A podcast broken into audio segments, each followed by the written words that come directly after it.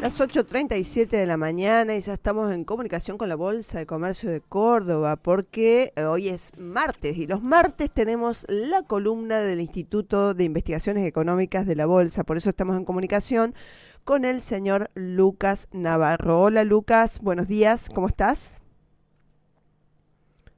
Hola Lucas, ¿te tenemos aquí firme o no? Ahí estás, ¿me escuchas bien Lucas?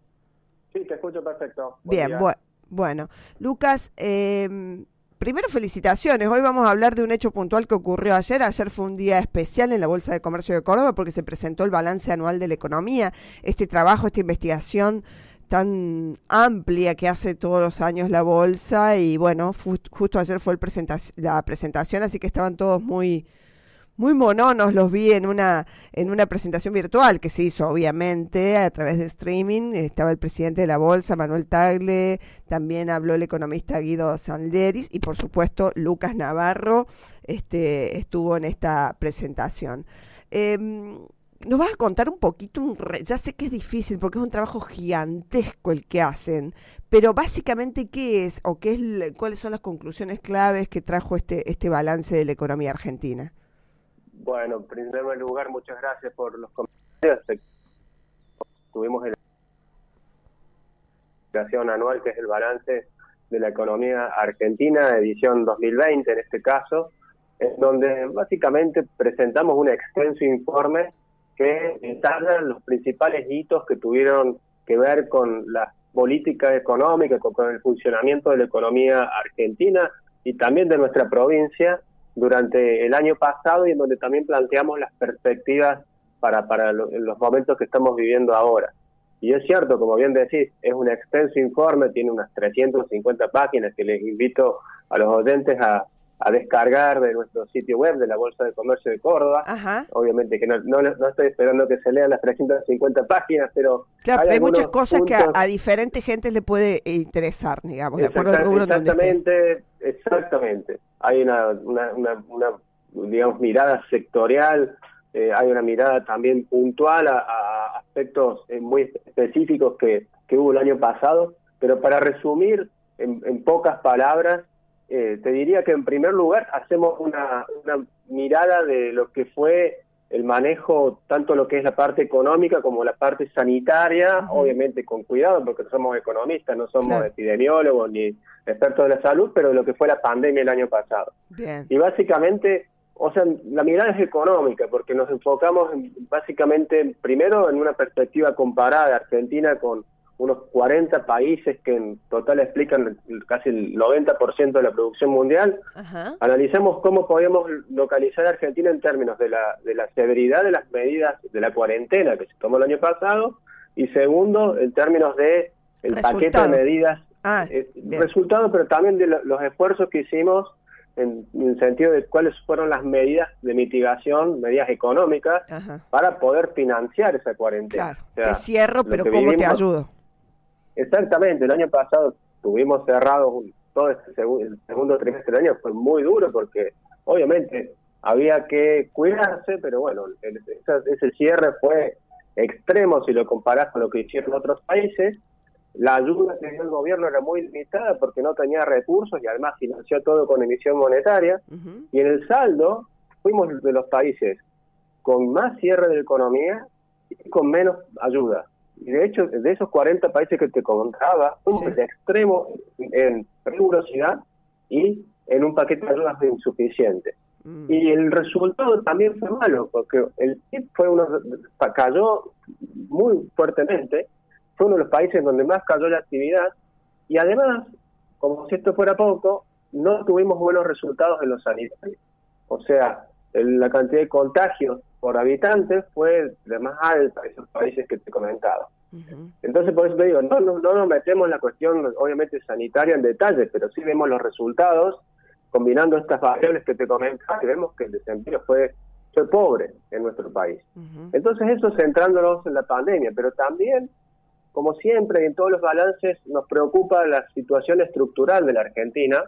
Revisamos básicamente cómo terminó la década, porque 2020 también termina una década.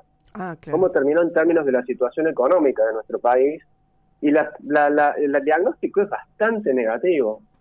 Si consideras todas las décadas que transcurrieron desde 1810 hasta la década que acaba de terminar, la década pasada fue una de las dos peores de toda nuestra historia en términos de actividad económica, junto con la de los 80, de, los 1980. Eh, tuvimos una contracción del PIB punta a punta importante, que incluso va más allá de la pandemia. Esto no es porque tuvimos la pandemia, esto es porque el 60% del tiempo en la década pasada estuvimos en recesión. Oh. Eh, eso solamente se dio antes en la década de, 1980. Y bueno, eh, preguntándonos por qué estuvimos tan mal, encontramos que el diagnóstico es repetido en cierta manera, porque son temas que venimos viendo y analizando desde hace un tiempo, pero esto tiene que ver con un gasto público que creció excesivamente, que es ineficiente, que es excesivo, que no logra brindar servicios eh, de calidad, que no logra reducir la pobreza, que no logra eh, hacer esfuerzos mancomunados con el sector privado para mejorar la competitividad de la economía, que a su vez para financiarse necesita eh, o impone una presión tributaria que se hace insostenible, que es asfixiante para el sector privado, y que aparte se trata de un país que como no tiene monedas, no tiene un sistema financiero, entonces no no da no hay crédito en nuestro país y además es una economía muy cerrada, que no comercia con el resto del mundo, está muy poco integrada al resto del mundo, que tiene muy baja apertura, que no tiene casi acuerdos comerciales importantes. En definitiva, todos estos factores interrelacionados explican, a nuestro entender, esta decadencia económica por la cual venimos transitando de maneras lamentables, continuadas por décadas y donde todos estos problemas se profundizaron en la última década y más aún se agravaron en el 2020. Entonces eso, solo, eso es otro conjunto de temas que analizamos en este balance. Nos enfocamos en 2020 y encontramos que se tomaron una serie de medidas en el ámbito económico que básicamente agravan esos problemas estructurales que, te comentaba.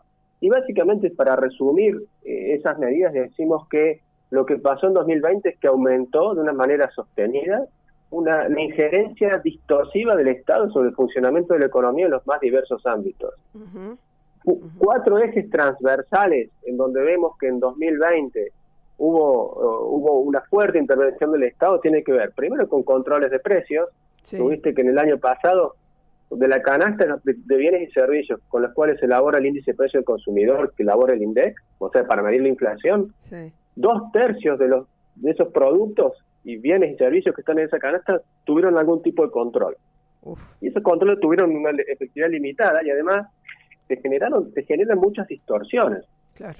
Por el caso de los de los servicios públicos, no es el caso de Córdoba, porque en Córdoba los servicios públicos siguen subiendo.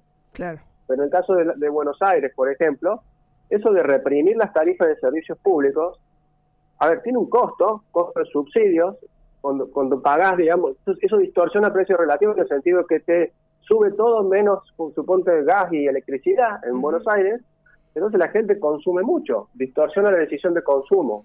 A su vez las empresas les tenés que dar subsidios para que puedan producir, pero tienen pocos incentivos para invertir, para seguir expandiendo su capacidad productiva. Entonces, en definitiva, ese es un ejemplo donde estos subsidios se distorsionan la asignación de recursos, tienen un costo para el Estado y tarde o temprano eh, presionan al ajuste de precios. Bien, entonces, los, controles de precios es uno de los puntos en los cuales hubo mucha injerencia del Estado. ¿Cuáles son los otros? ¿Los subsidios? Los otros tres, bien rápidamente, la represión cambiaria, la fuerte intervención en el mercado cambiario, eh, todo esto es el, dólar oficial.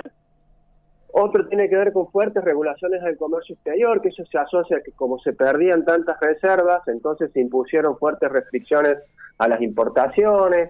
Eh, entonces se impusieron impuestos como el impuesto país, como esta retención al impuesto a las ganancias para poder, eh, digamos, eh, cuando compras dólares.